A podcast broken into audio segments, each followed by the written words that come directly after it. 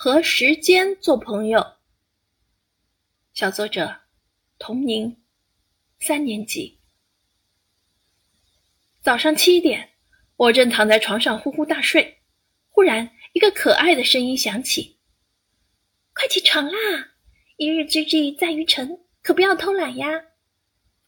我迷迷糊糊的睁开眼，嗯，不是妈妈，是谁在和我说话呢？我又闭上眼，七点多啦，快起来啦！这个声音再次响起，一个长得和冰墩墩一样的小玩意儿正扭着屁股呢。你好，我是时间，我今天要和你做好朋友，请多多关照。哎，这可真是件有趣儿的事儿啊！我快速穿上衣服，吃完早饭，便带上时间冰墩墩一起上学了。走在路上，看到路边小卖部里挂着的小玩具，腿就不由自主的要迈过去。快要迟到啦，要抓紧时间！一个严厉的声音响起，原来时间冰墩墩正嘟着嘴提醒我呢。我挠挠头，好吧，听你的，马上去学校。于是快步走向学校，时间刚刚好。第三节课，我有点心不在焉。脑子里想着下课后和同学们玩什么游戏好呢？时间探出小脑袋，生气地说：“上课不许开小差，认真听。”我吐了吐舌头。时间怎么总是知道我在想什么呢？他真是个神奇的小精灵。中午看到大家都去玩游戏了，我犹豫了一下，脑海里又浮现起时间的话：“哎。”还是做作业吧。我打开作业本，开始专心的做了起来。